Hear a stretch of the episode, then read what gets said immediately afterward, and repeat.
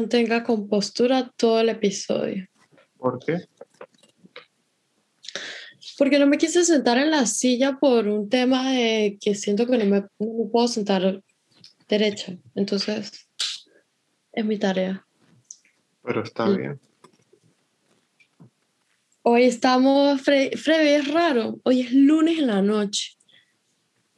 Que el mundo lo sepa. Lunes en la noche para ella y lunes en la tarde para mí. Exacto.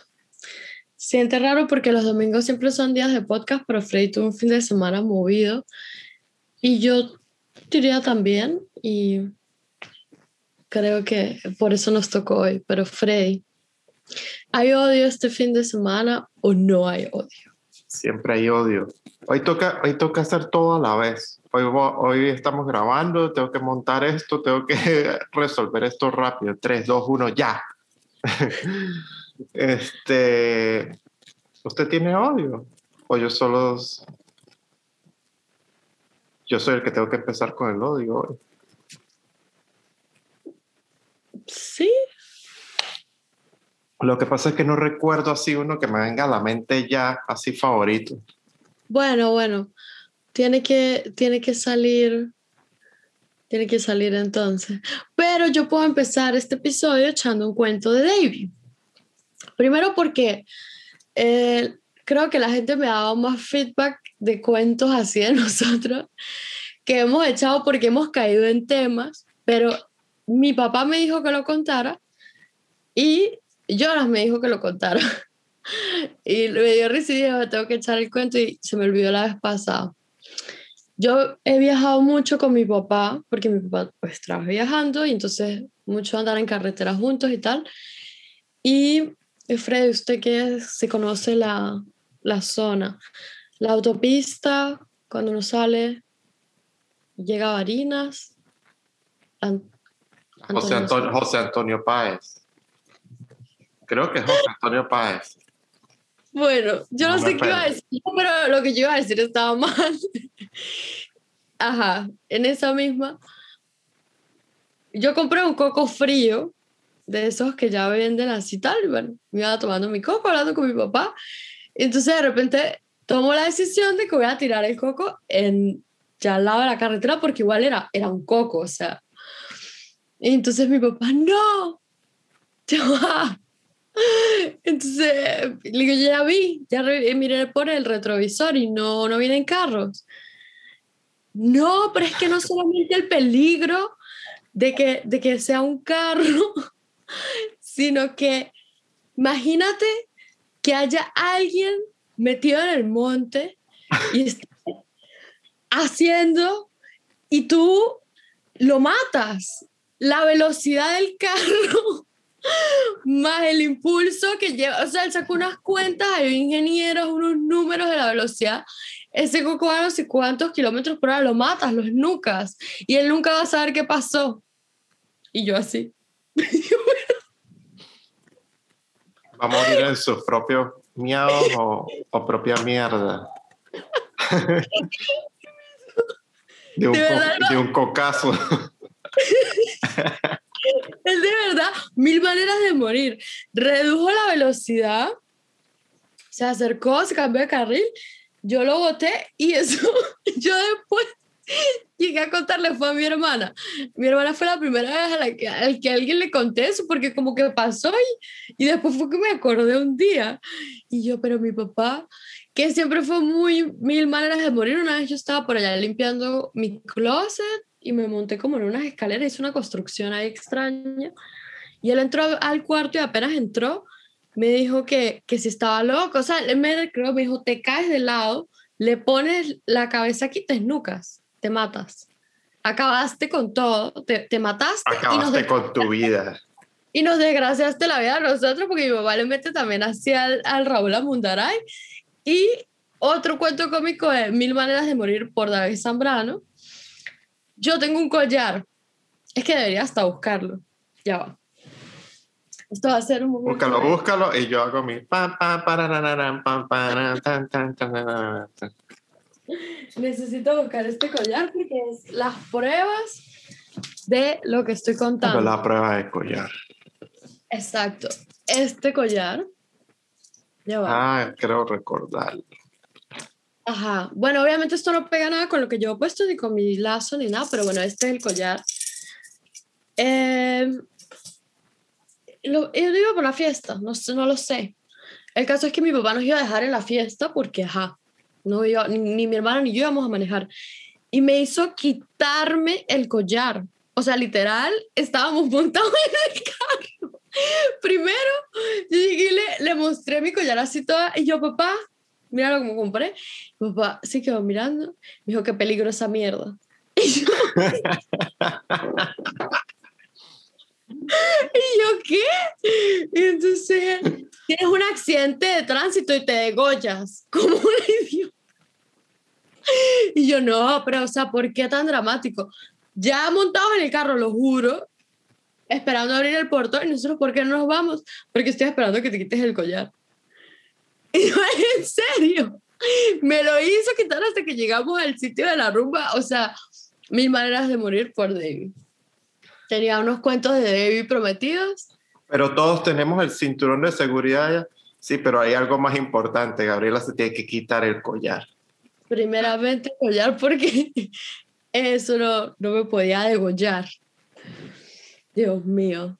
Bueno, Usted sabe que pensa, mientras usted echaba el cuento y eso, yo pensando en lo del, lo del odio y recuerdo que hay una cosa que odio que es estar involucrado en algo como, como, como mucho tiempo y que por eso lo que hago ahorita me gusta tanto.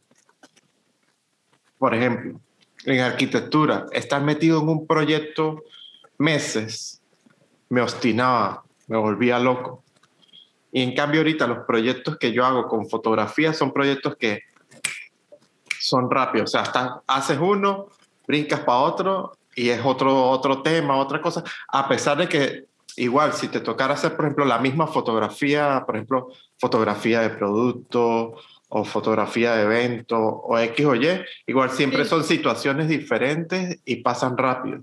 Entonces, eso es como que algo que me obstina y que odio, es como que estar repitiendo algo la o estar, monotonía. o estar involucrado en algo como que me, que me aburre. Que, que me, y eso me pasaba, en proyectos, por ejemplo, en proyectos grandes, cuando trabajé en una oficina de arquitectura, que yo decía, ay, yo no quiero ver más esos planos, no los quería ver más, no quería modificarlos, ¿no?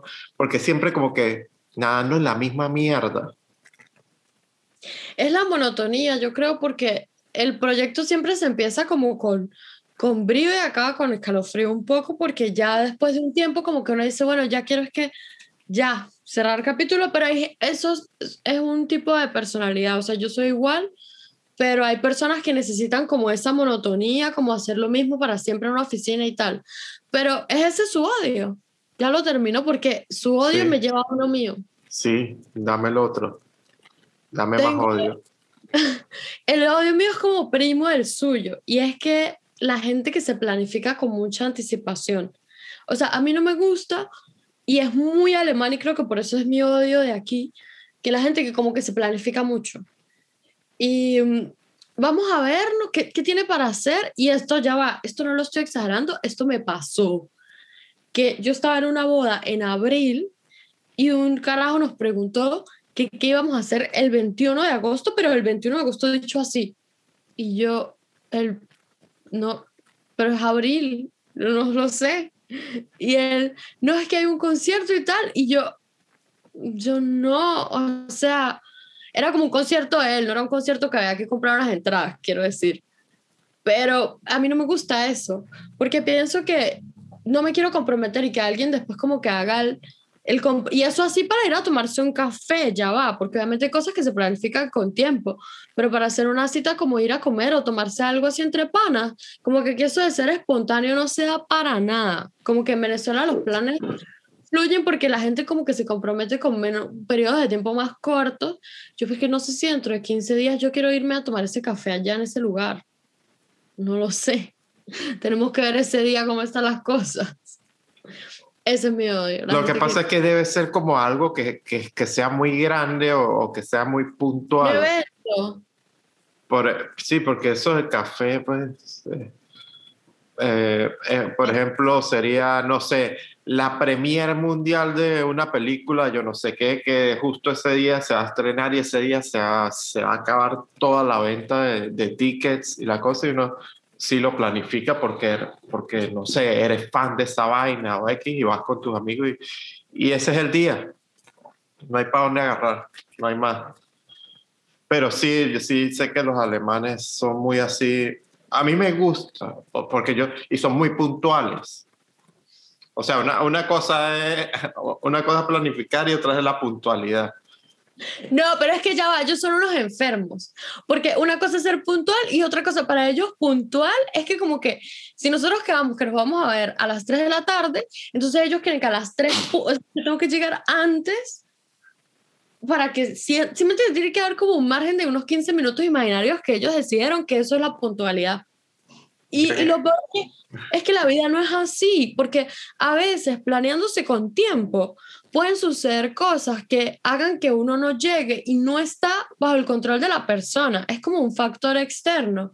Y no es lo mismo esperar puntualidad eh, para una cosa particular y especial que ese, ese level de puntualidad para la vida misma. O sea, yo tengo suerte de verdad.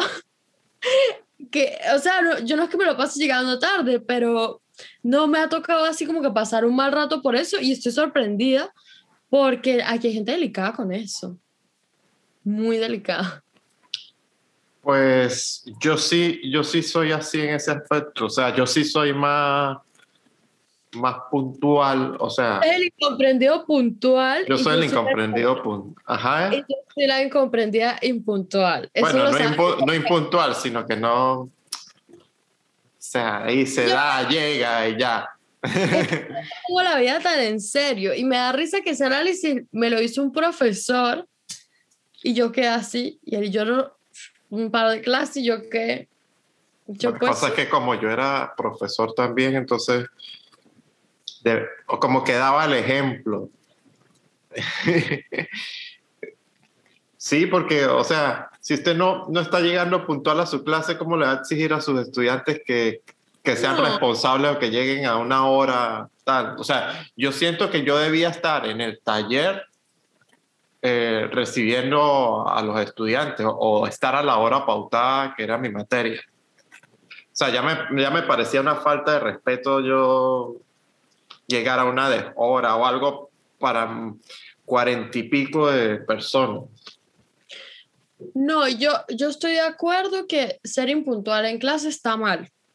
O sea, yo generalmente, y ahí es donde digo que, que es que pasan cosas, ¿me entiendes? O sea, de verdad a veces pasan eventualidades que si hubo un accidente que, que, me ha pasado aquí, o sea, que hay un trancón para entrar a la ciudad porque pasó algo y no se puede entrar.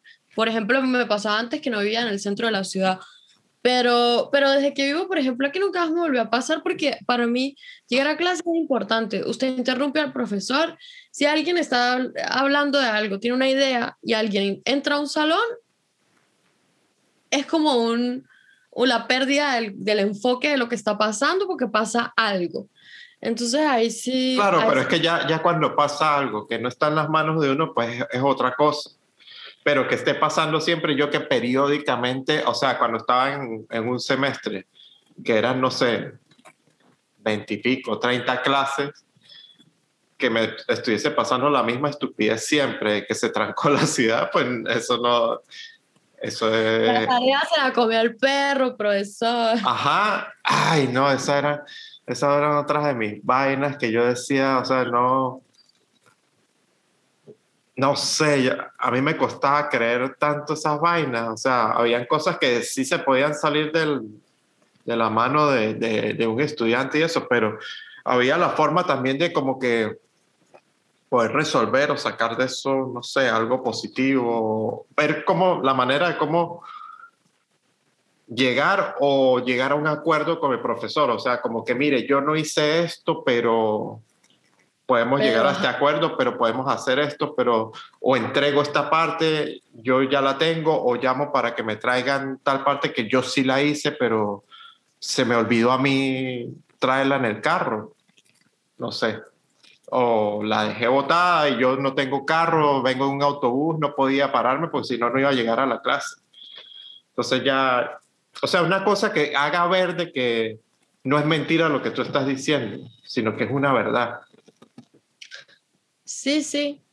No, es que, es que, es que no solamente que es una verdad, sino que, sino que usted no viene como con la frescura de, ajá, pues no, y ajá, y cómo arreglamos, sino mostrar un poquito de interés también. Eso, eso, mostrar el interés y de que, es más, es que yo, bueno, yo que tuve más de 10 años dando, dando clases, o sea, yo llegaba a un taller y yo ya sabía, o sea, todos los semestres siempre estaban las mismas personas. Yo sabía, este es el irresponsable, este es el mentiroso, esta es la nerd, este es tal, tal. Porque coño, a mí, a mí me, a la persona que demostraba más interés, yo le podía creer más eso. Pero al irresponsable que siempre estaba haciendo lo mismo, pues, ¿qué le voy a creer yo? Que la ciudad estaba trancada, que cuando todos llegaron a la hora que es. En, en, palabras de mi amigo, usted cree que yo nací ayer, pero mire, me da un poco de risa que estamos teniendo esta conversación porque yo tengo varios amigos, de hecho, amigos, algunos conocen a Frey y, y escuchan el podcast también, o sea, tengo varios amigos que son profesores universitarios, de hecho, uno de mis amigos fue profesor mío en la universidad después o sea, primero fuimos amigos, primero nos conocimos en la vida y después fue mi profesor. Y él me raspó, por cierto, hablando. Pero bueno, él daba química, él daba química y yo estaba... Ya sabemos qué clase de estudiante es Gabriela. Sino que imagínense, él me daba química y yo estaba estudiando agronomía en la UNED y a ver, tengo respeto por esta carrera muchísimo y me parece que es interesantísima, solo que me parece que no era para mí. Y la química nunca ha sido para mí porque estamos hablando de unas moléculas, unas cosas que yo no me puedo ni siquiera llegar a imaginar y que hay que aprenderse unas cosas al caletro, o sea, son como... Y yo soy una gente visual, creativa, o sea, otros puntos, pero de ellos también tengo como cuentos cómicos de la universidad de, de cosas así, de momentos así, de, de, de experiencias de alumnos o de cosas que llegaban así con unas explicaciones que ellos quedaban, pero no entiendo. Justifica tu respuesta un poco mejor. Argumenta. Yo, yo, me acuerdo que en un caso de eso, eh, es que lo arrecho de la materia que yo daba es que no había como que un libro donde usted se aprendió algo y, y, vino y lo repitió y ya salió bien, sino que... Es subjetivo. Sí, y entonces yo me acuerdo que había un estudiante que él siempre llegaba con su proyecto mal y lo mostraba y yo le decía, está mal, está mal, está mal, está mal. Y, y él se reía. Él le daba risa de que su proyecto estaba malo. Entonces, después de tantas veces, de tantas pruebas y tantos proyectos que, que presentó, llegando ya al final y vuelve y se ríe. Creo que no era alumno directo mío, sino que cuando había la, como que las pruebas finales de cada proyecto, pues evaluábamos tres profesores. Entonces yo siempre lo veía que él, ser, él le daba risa, él le daba risa a eso. Entonces yo llegué a un momento en el que me obstiné de la risa y le dije, le dije, ya va, nosotros estamos ya finalizando el semestre. Y usted, y usted le da risa que esto esté mal. Esto está mal. Y entonces yo le dije, usted, usted está claro de que usted no va a superar este, este semestre, que usted no, o sea, con todos los antecedentes que usted tiene, que todos los ha hecho mal y, y en todos le ha dado risa, y viene en este último, le da risa, y yo llego y le digo, yo creo que usted no, no está listo. que no va. Usted no está listo para avanzar a un segundo semestre. Y él, y me acuerdo que esa, esa evaluación era, era a puerta cerrada, entonces pasaba un estudiante por estudiante, no sé si era que estaba, el taller estaba vuelto una locura o algo, que decidimos como que sacarlos a todos para concentrarnos estudiante por estudiante. Y entonces me acuerdo que él, con su risa la broma y yo le salgo con esta respuesta y él se arrechó y salió y tiró la puerta del taller durísimo. Y entonces yo, Yo, bueno, se, se dio cuenta de que ya la risita no, no, no iba bien porque no iba, no iba a pasar al siguiente semestre. Entonces yo abro la puerta para llamar al otro, al otro estudiante y cuando abro la puerta, una de mis compañeras profesoras, el muchacho estaba afuera llorando. Por eso yo después de tanta risa ahora llorando, este, estaba llorando y ella abrazándola y consolándola y todos los estudiantes en una rueda alrededor de ellos mirando la escena y yo salgo hacia a llamar a Gabriela Zambrano, siguiente. y yo como que cuando veo esa escena yo, o sea, todos, todos afuera como que voltearon a mirarme como que eres un desgraciado y tal. Y yo, yo no, o sea, a mí me sorprendió era que él se estaba, él, él estaba gozándose lo mal que estaba, pero estaba riéndose y yo lo estaba entrando, le, le, estaba haciendo caer en cuenta en la realidad que estaba. Y ya. Por eso es que siempre fui un coño a madre, fui una mierda, porque siempre yo como que los entraba, no, esto no es un chiste. Chistes aquí. a la mamarita gallo es aquí. No, es que, es que es un tema, es cierto, es... Él tuvo su momento de Cassandra salió su show y Frey, yo solamente le dije la verdad. Bueno, para no ir muy... Es que, no, la verdad es... Y a uno como profesor de paso, eso fue en primer semestre él, o sea que él era chamito, pues. Sí, sí. Bueno. Lo que pasa es que yo siempre esos chamitos, eh, es que era muy mierda porque primero la carrera es coño de madre. Y yo pues decía las cosas, decía las cosas yo pues como... tengo mi cosita. Yo tengo mi cosita. Yo decía las cosas como eran. Y ya, es más, hay estudiantes que son amigos míos ahorita, las NERD me, han me dijeron me dicen siempre todo lo que sufrieron, pero lo superaron porque eran chamas que, coño, querían, le echaban bolas a la broma y uno también se da cuenta, cuando la persona tiene ganas, pues uno, uno ve, uno le ayuda y tal. Porque por lo general, en esa, en esa carrera, como no había el, la broma de estudiarse algo a, a Caletre, yo tampoco era de los que le decía como que su proyecto está mal, vete o su proyecto no sirve, tal. Sino yo le preguntaba, sino ellos cuando traían la maqueta, yo les preguntaba, yo les decía, yo les decía, mire, esto no funciona. Pero dígame, dígame si esto de aquí para acá está bien o está mal. Y ellos mismos me decían que estaba mal. Entonces yo, ajá, ¿y por qué está mal?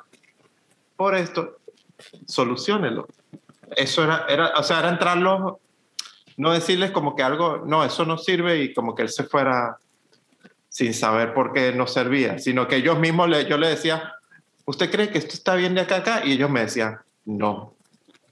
Yo, ah, bueno, entonces ahí está el problema, no está funcionando el, el proyecto. Bueno, porque es que es una revisión, es que yo lo viví, se supone que uno, uno va como para verse con el profesor y, y discutir su proyecto, o sea, en principio y sobre todo en los primeros semestres uno está claro que uno baja a eso, a que le diga, a que lo hagan ver lo que uno todavía no puede ver y reconocer porque está como aprendiendo, adquiriendo los primeros conocimientos y, y se está ahí jugando al arquitecto del primer semestre, ¿me entiendes? O Mire, sea, en la que quería empezar a llorar, yo le decía, ¿sabe qué? Es genial que lo esté pasando esto ahorita acá. Es súper, es súper bien que la cague ya porque la cagó, a que llegue al final y uno le diga, mire, la cagó, no, está raspada. Entonces yo le decía, es importante que ustedes tengan esos intentos previos, porque ya cuando hay que cagarla antes para poder llegar a un desarrollo bien de la idea. Simón Bolívar. eso- No, es que realmente cuando uno no pasa una materia es porque no sabía de la materia. O sea, porque, porque le faltó aprender. O sea, repetir no necesariamente es negativo o equivoque, y equivocarse menos, equivocarse. Yo creo que yo más bien, ahorita que estoy estudiando aquí es, y que tengo el tema del idioma, ahora sí que es que me importa menísimo preguntar. O sea, yo tengo que, tengo que, juro, preguntar, tengo que, juro, me, o sea, porque si no, entonces, si me fui y entendí mal. Y a veces yo pienso que cuando uno empieza la universidad y eso, que está más chamito, le, le pasa eso, pues que le, le cuesta como aceptar que fue a, embarrarle, que tiene que aprender y que de eso se trata.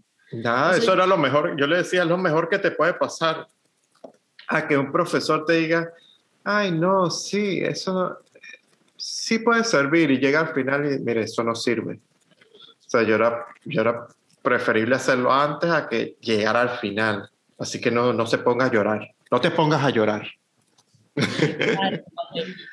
usted sabe que, que, con, lo que con lo que usted decía del tiempo, hay algo que me recordé de una persona que trabaja en, en la broma esta de teatro improvisto, que habían, había otro grupo de, de comediantes o actores que no eran, no eran puntuales. Y me acuerdo que no sé si fue que los suspendieron o algo, pero así horrible, el, director como que de, de, esa broma, porque él les decía, les hizo entender que como que tú me estás haciendo perder el tiempo y eso es algo que tú no me puedes pagar o no me puedes devolver, ya eso se perdió. Entonces que tú no llegues la, al ensayo o a la broma, ya, ya tú me estás quitando parte de, de mi vida, de mi tiempo. Algo irreemplazable. Ajá. Pero, obvio, es que por eso es que digo, porque estoy tan de acuerdo con eso, es que estoy en contra de yo, no me gusta comprometerme a cosas con mucha anticipación porque como ya sé cómo soy, no me invito a ir a estar diciendo que voy a hacer cosas dentro de 15, 20 días, porque entonces yo ya dentro de 15, 20 días no sé si estoy del mismo humor y no, pero sí estoy muy de acuerdo que, está mal, pues, hacerle perder el tiempo a la gente de cualquier forma, o sea, yo igual ya en, trabajo que ya no es de, docente, sino que estoy en fotografía, cuando me, me lanzan este, algún evento que tengo que hacer, que si la inauguración de una tienda, un bautizo, una cosa, casi que yo siempre estoy antes que los clientes allá. Porque no sé, también planificando en que no sé qué me va a pasar en el camino. Entonces también trato de que agarrar, no sé si un, si un puente va a estar abierto, entonces eso me va a retrasar 15 minutos o algo así, o de repente no pasa nada y llego como un pendejo, no sé, una hora antes. Bueno, pero eso es responsabilidad, es que... Pero es que eso sí me caga a mí que empiece un evento que también no voy a poder retroceder y Freddy no llegó. No, y eso como fotógrafo mal, porque usted no puede entregar la mitad de la fiesta. Imagínese. Y depende de la situación, depende... De tengo, tengo, pero solo la mitad. No. Que, que por ejemplo, en bares sí, a mí me dicen de repente 20 de 12 a 2 o de 10 a 2. Y, pero ya ese es un mundo que se mueve en otro tema y si de repente yo no puedo o tengo algún otro evento previo, yo puedo mover una hora, dos horas y no va a pasar nada. No, porque ahí, ahí la fiesta Ahí, desorden, desorden. Más bien como que entre, entre llegue y la gente esté más en el mood, mejor le queda la foto porque la gente ya está cooperando. Si llega muy temprano es otro ambiente también. Sí, sí. Cool. Mire, ¿cuánto tiempo tenemos? Yo estoy ida del tiempo, no tengo yo no me, Yo no me fijé la hora. ah, no, pero ya creo, creo que lo puedo chequear por acá. Sígame contando. Yo, yo creo, usted iba a decir otra vaina y yo la corté. Pero bueno, no, yo oh, aquí... Bueno, Debemos llevar como media hora. Hablando de eso, de, de los desbalances y tal, eh, Frey, aquí el, el calentamiento, bueno, no sé cómo se siente allá, pero el calentamiento global nos está matando a todos aquí. Ha cambiado la temperatura a 20 grados de diferencia así como las últimas dos semanas. Tenemos 10 grados, después 30. Después llueve, después cae granizo. Me cayó granizo mientras estaba en el parque haciendo ejercicio. Y empezó así como a unas gotas y tal. Yo vi la tormenta venir y tengo que pensar muy seguido en Jonas porque aprendí muchísimas cosas de clima y yo dije, no, pero no es muy grande. Pero yo después en un punto ya estaba brincando cuerda y empecé a sentir el viento y yo dije, esto no es bueno. Efectivamente no fue bueno, me empezó a caer granizo encima y yo así me tocó coger la chaqueta y tal. Por suerte era pequeñito, pero igualito cuando me fui a ir otra vez, o sea, llegué aquí así como un gato mojado, pero estaba haciendo calor y había sol. ¿Qué está pasando? Aquí lo que pasó fue que se extendió como que la temporada de frío se extendió como que un poco más de lo normal. Pero ahorita estamos en clima normal, pero igual Miami también es así como medio loco. No es que va a ser frío y calor así de un momento a otro, sino que este, son los palos de agua por cuñazo de repente y, y ya. El trópico al fin. Sí, sí. No, aquí nos llegan eh, algunos aires del norte y adiós luz que te apagaste, Gabriela volando. No es, fácil. Y ahorita en este momento es como desesperante porque ya todos queremos que termine de salir el sol, que llegue ya el calor. Por lo menos hoy hizo un clima, yo diría, muy San Cristóbal porque tuvimos, ah, bueno, ayer muchísimo calor. Uy, no sé por qué me... No sé qué pasó. ¿Qué pasó? No lo sé. ¿Debería seguir hablando o vamos a hacer aquí no sé, un corte comercial? Volví. Creo que era un problema de batería, pero me parece raro porque si está conectado al, al cable. ¿Me escucha? Sí, señor. Ajá, ¿de qué estábamos hablando? Me parece que es una muy buena pregunta. ¿Hasta dónde me escuchó? No lo sé. Estábamos hablando, creo que era de clima. Correcto, estábamos hablando del clima. De su clima. Sí, pero yo estaba en una parte del cuento que ya ni me acuerdo qué era. No sé, yo ya estoy bien de la rodilla y de la uña raspada. Hoy debería patinar, hoy se debería ser mi día de patinaje.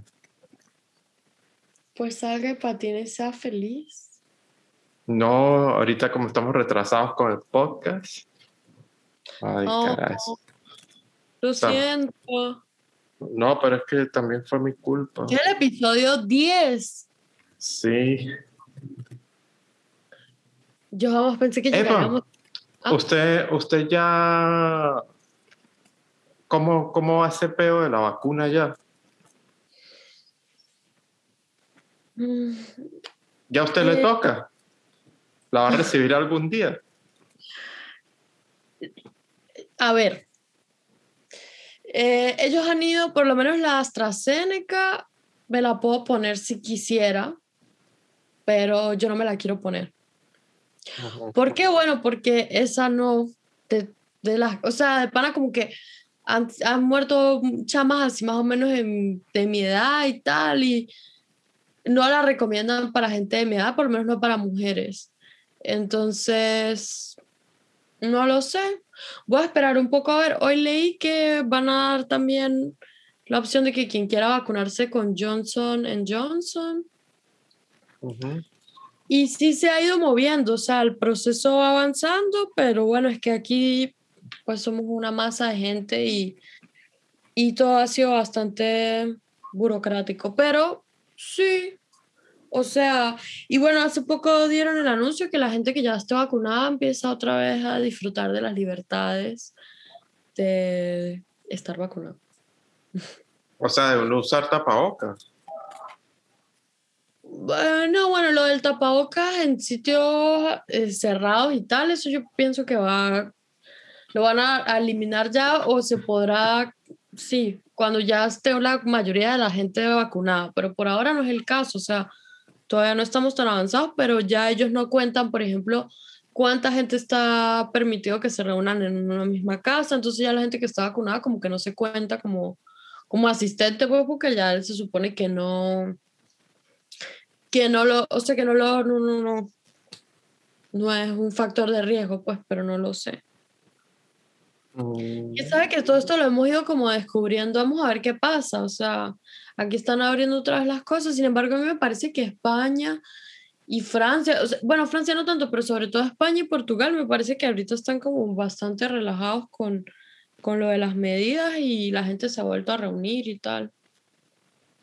Bueno, ojalá y todo, todo cambie nuevamente.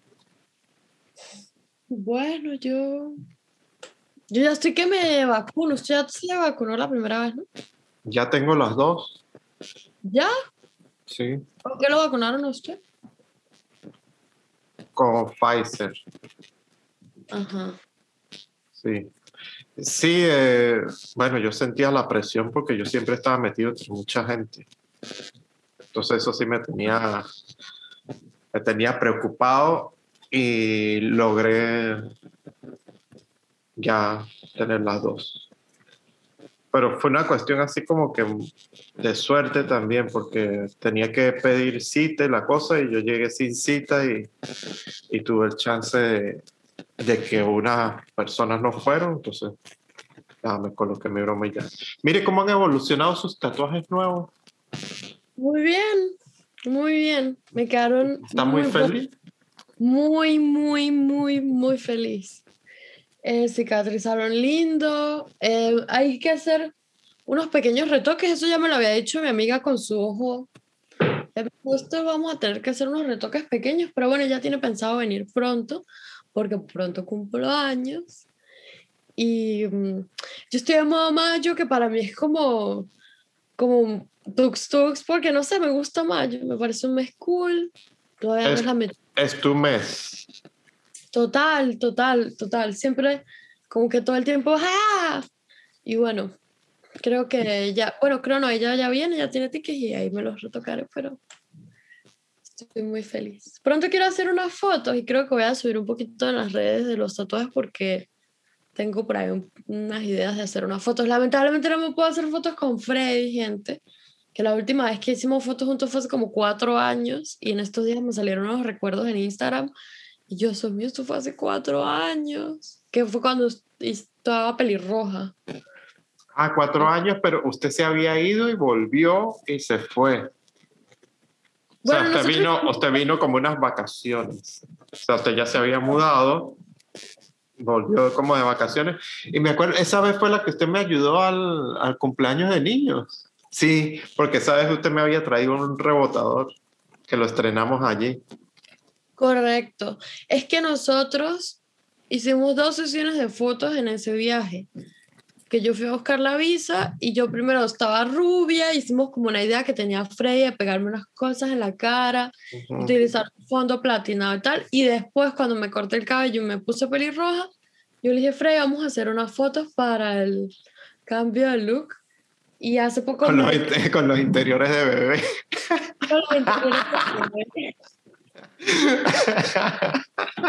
Eso sí fue como que. ¡ah! ¡Qué Nosotros cagada! hicimos- nosotros hicimos hacer un intento de utilizar unos boxer Calvin Klein que no eran como de pubertad. No, No eran míos. no eran de Frey, pero igual, No igual. eran míos porque yo, igual- yo igual no, no iba a tener unos interiores de ese tipo. Yo soy muy descuidado en mi ropa interior. Soy una mierda. La gente. Una conversación que he tenido con así con panas, amigos míos. Me dicen, a mí me da la dilla gastar plata en interiores, medias o en cualquier cosa. Y a mí me da demasiada risa porque digo como que, bueno, es lo que no se ve y entonces como que eso no... Como que uno no le presta atención. Pero yo me acuerdo era que mi mamá me los compraba. O sea, que a veces como que yo llegaba, mire, ahí le compré, o sea, una paca de- y yo, ah, sí, resolvió ya. Y media blanca escolar y bórrelo. No, mentiras. A mí me gusta. Freddy es un hombre de medias así con diseños peléticos, pelempepéticos, ¿o no? Sí. Para mí me encanta eso para los hombres, que me parece las medias son un accesorio súper cool que se pueden Sí, ver. pero lo, lo que pasa es que no sé si es, no, no sé si es ya una vaina de, de un tipo mayor que, que me están ladillando la, la presión de, de, la, de las medias, o sea, que me, que me, me aprieten, eh, o sea, me, me, como que me descontrola, me da ladilla, me, me, me da dolor de pierna, no sé. De comentario será de tipo mayor, yo, ¿qué va, qué va a decir? No, pero No es que- no es de tipo mayor de porque, ay, qué payaso ni nada. Yo quisiera tener muchas medias de esas, pero, y- o sea, una vez que creo, no sé si fue que me compré una, que yo, coño, qué ladilla, me aprieta, o sea, son de mi talla y la broma, pero como que me estrangula ahí la, la pierna, entonces. No, No, sé. yo estoy en contra de todo lo que sea incómodo. De hecho, no soy una mujer a la que, a la, o sea, que prefiere vestirse apretado. Por el contrario, me gusta vestirme como con espacio, que yo no me sienta... Yo, hay gente que veo por ahí caminando en la calle, hombres y mujeres, porque hay hombres que también se meten los pantalones con mantequilla y yo digo, pero ¿cómo, Sí, lo, no- ¿cómo lo hacen? ¿Cuál es el plan? O sea, si ellos pueden vivir con la idea, perfecto, pero yo sent- sentiría que me ahogo. O sea, no, no, no puedo Sí, eso. Sí. Ante todo la comodidad. En estos días vi, una, vi unas medias como hace un mes en una tienda de zapatos de goma de Chucky, las quería.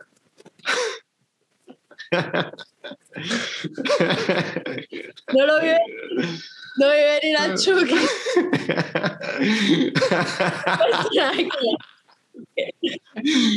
Pero usted sabe que yo soy, yo soy raro, bueno, incomprendido al final, pues.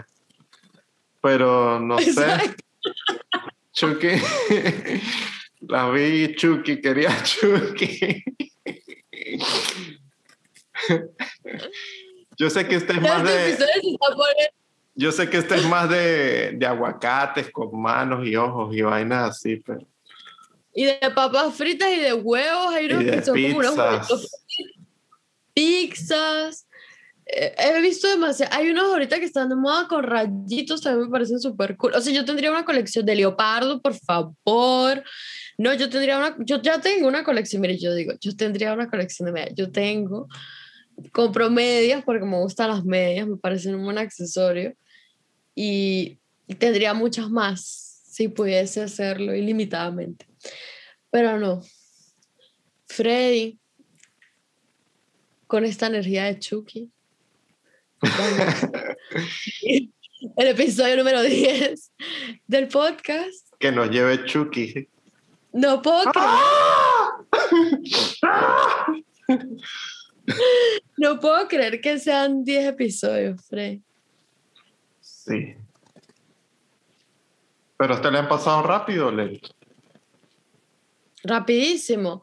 Solo que, a ver, ahora sí ya tenemos 100 seguidores en nuestro Instagram y quiero eh, hacer los cortos. Él se ríe, déjalo, Yo, yo, yo siento que viene una promesa ahí que no se va a cumplir.